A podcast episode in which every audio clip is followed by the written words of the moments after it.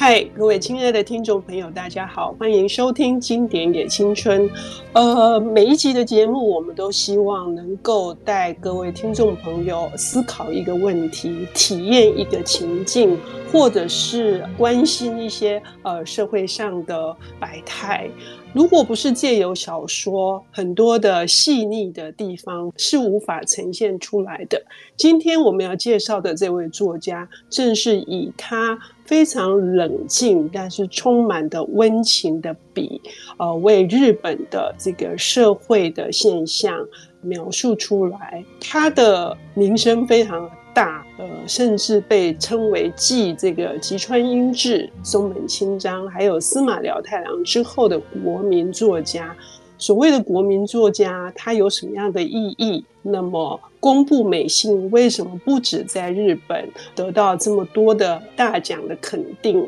甚至在台湾也有一批呃疯狂的呃粉丝读者？今天我们要介绍的这本书是他在。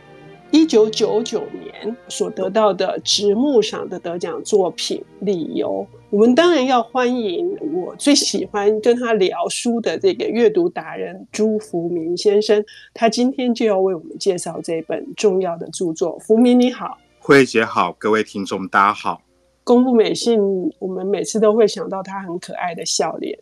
是，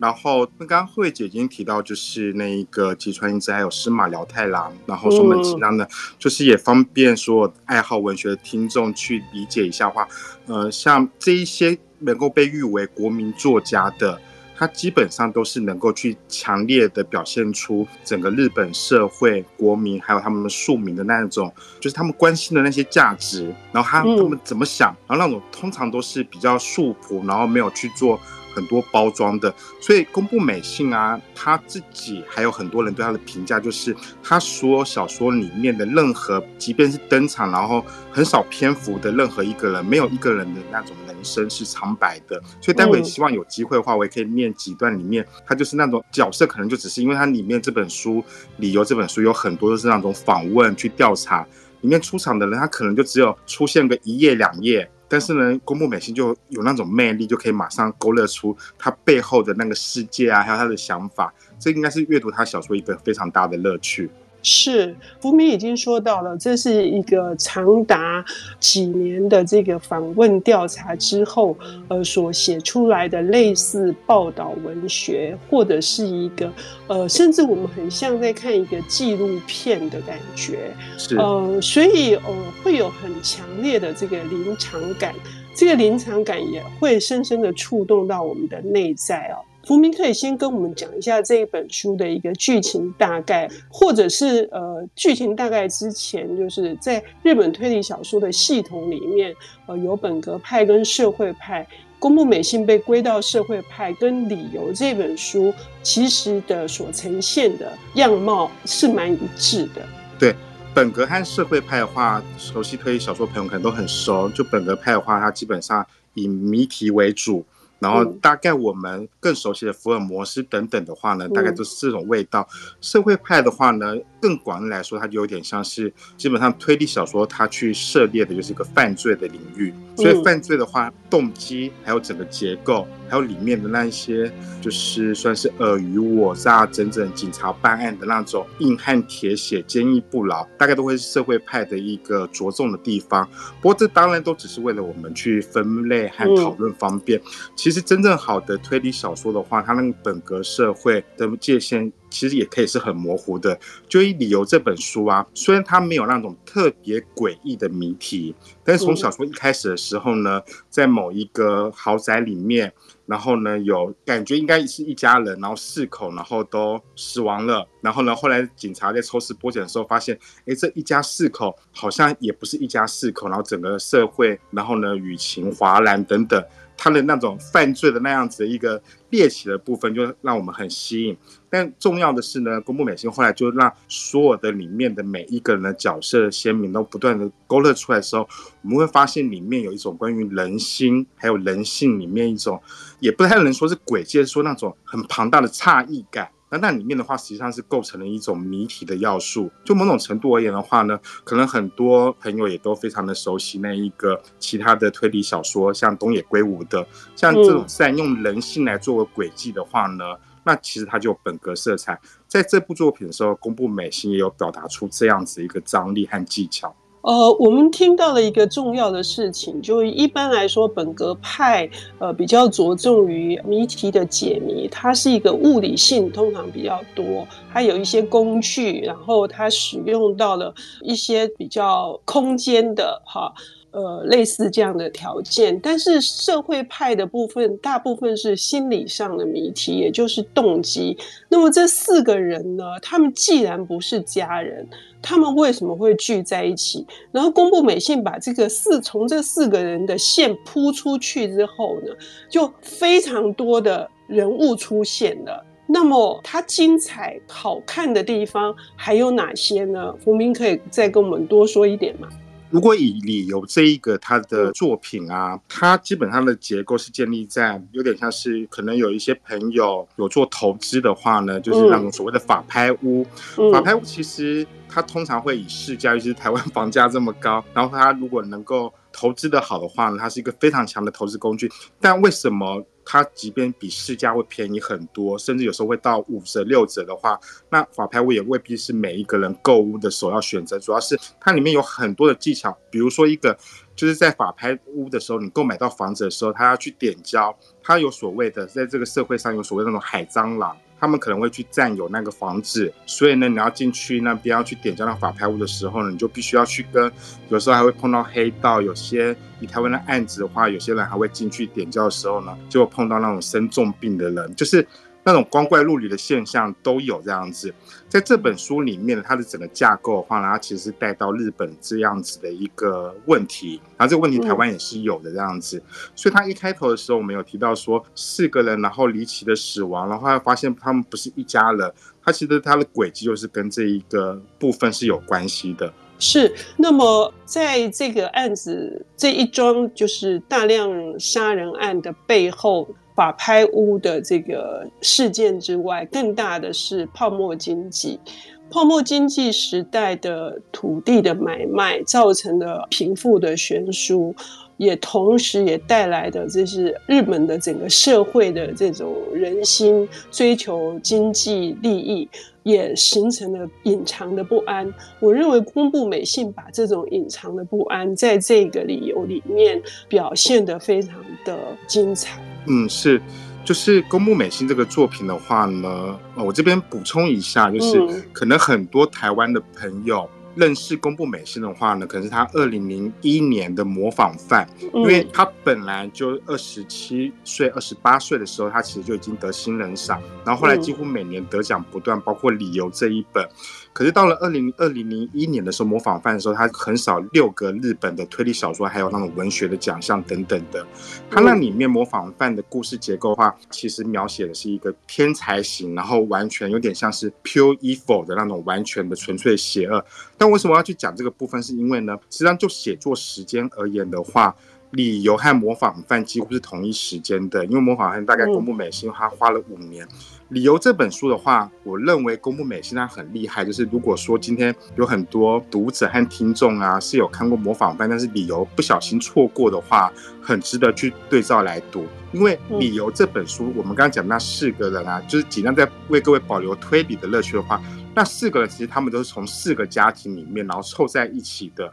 它这里面其实凸显出一个日本的一些，就是像刚刚慧姐讲到泡沫经济之后那种亲子的结构。我们虽然是一家人，但实际上呢，我们可能就貌合神离，就是也不是只有夫妻间貌合神离，连那种亲子之间都貌合神离。然后这些人反而凑在一起的时候呢，有一种家的感觉。这里面对我们那种家的形态都是完全不同。而且很显然，我们刚刚不说这是一个法拍屋的一个谜题吗？嗯，法拍屋买一个房子，不就是去建立一个家？最重要、最庞大的一个步骤和基础，这就是这部作品里面一个很有趣的一个轨迹。嗯，我们听到这里可以知道，就是说，徒有一个豪宅，它如果是一个空壳子，但是住在里面的无法形成关系紧密，或者是彼此能够互相体谅的，呃，这个家人。在理由里面，几乎每一个出现的都是破碎的家庭。那么，公路美信要跟我们谈的是哪一样的更深的含义呢？我们要休息一下，等一下回来。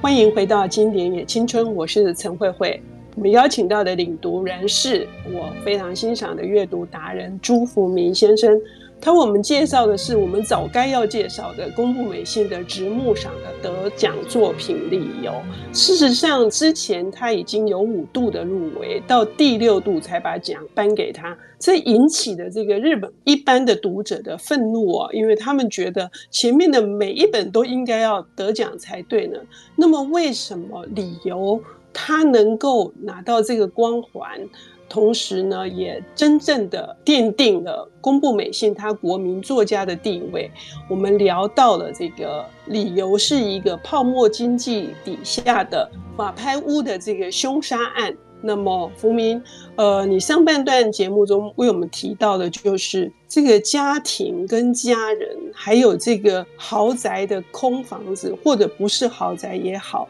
就是公布美信要呈现的是，在一个讲求利益跟效益的之下的亲子关系是貌合神离的。我们要不要再继续深入的来聊呢？嗯，就是。听众如果跟我一样的话，有看过很多公部美信的作品的话，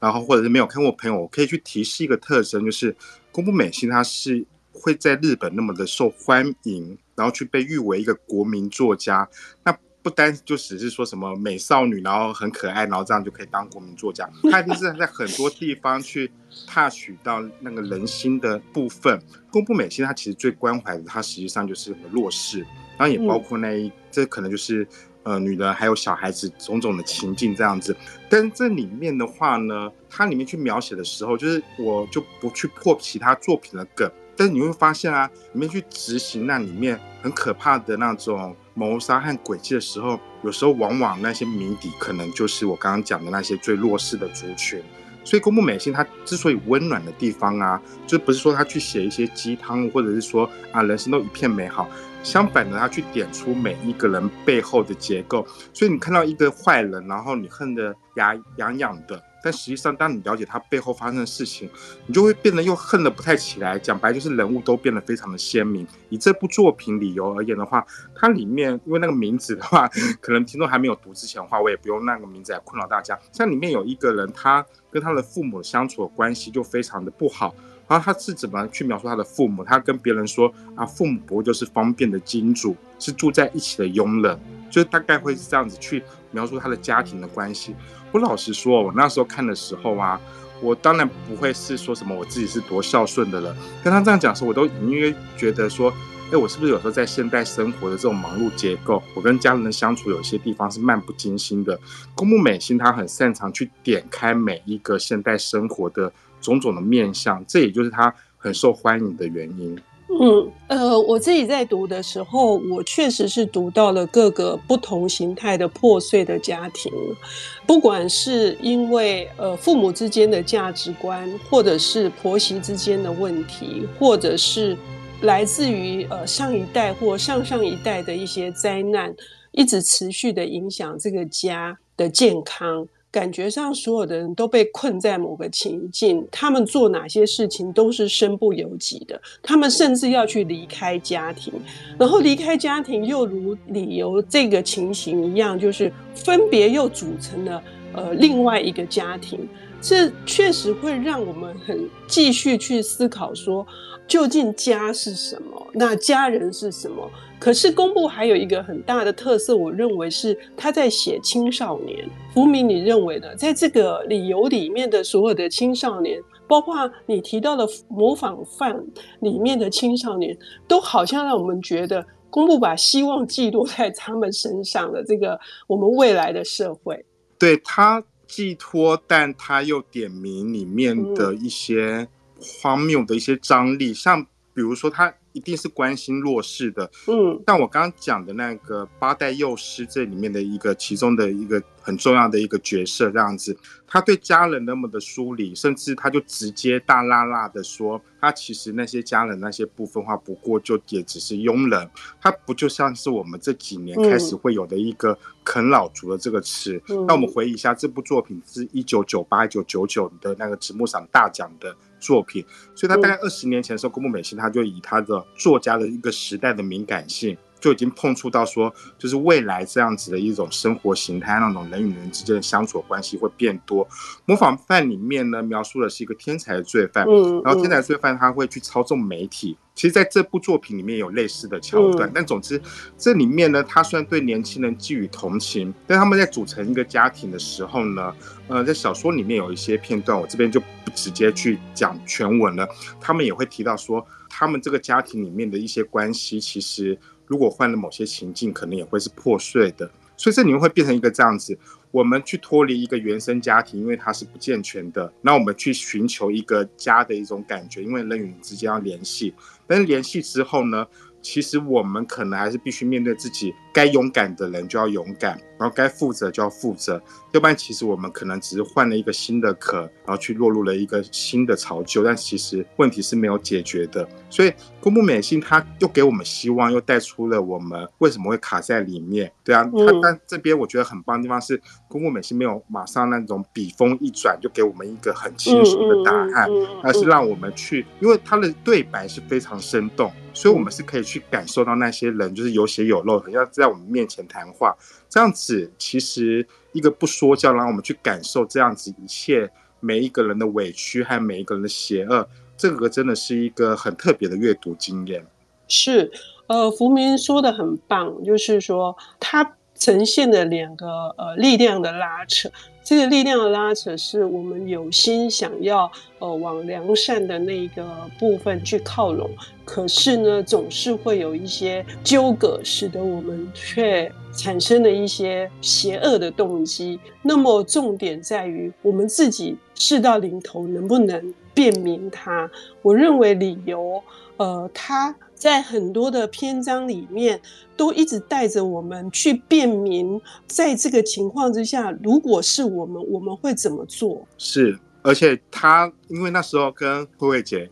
报告，来跟听众去分享，就是听众到时候有机会能够去拜读这部作品的话呢，可能看完之后你跟我一样，就是问一下说，诶，这本书为什么叫理由啊？嗯，所以每一个人他其实呢，当然对自己的动机行为都是有一套说辞的。嗯，但我认为呢，就是好玩的地方就是那一些理由真的是理由吗？因为我认为，我想象的话，如果有机会。那个慧慧姐帮我问公募美信，或者是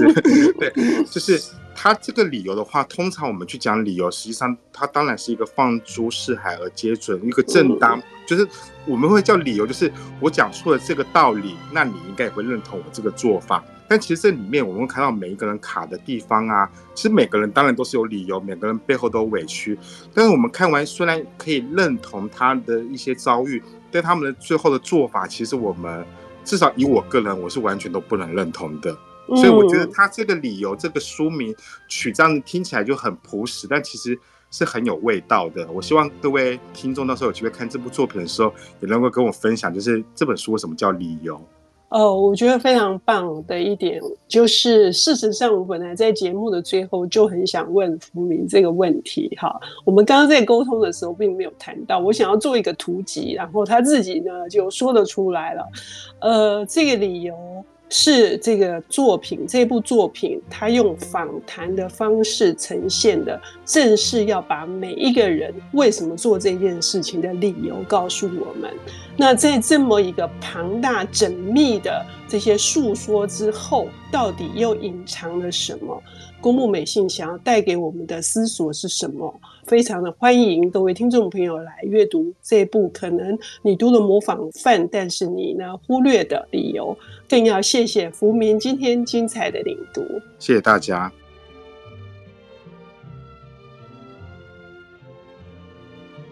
本节目由 IC 之音与瑞木读墨电子书联合制播，经典也青春与您分享跨越时空的智慧想念。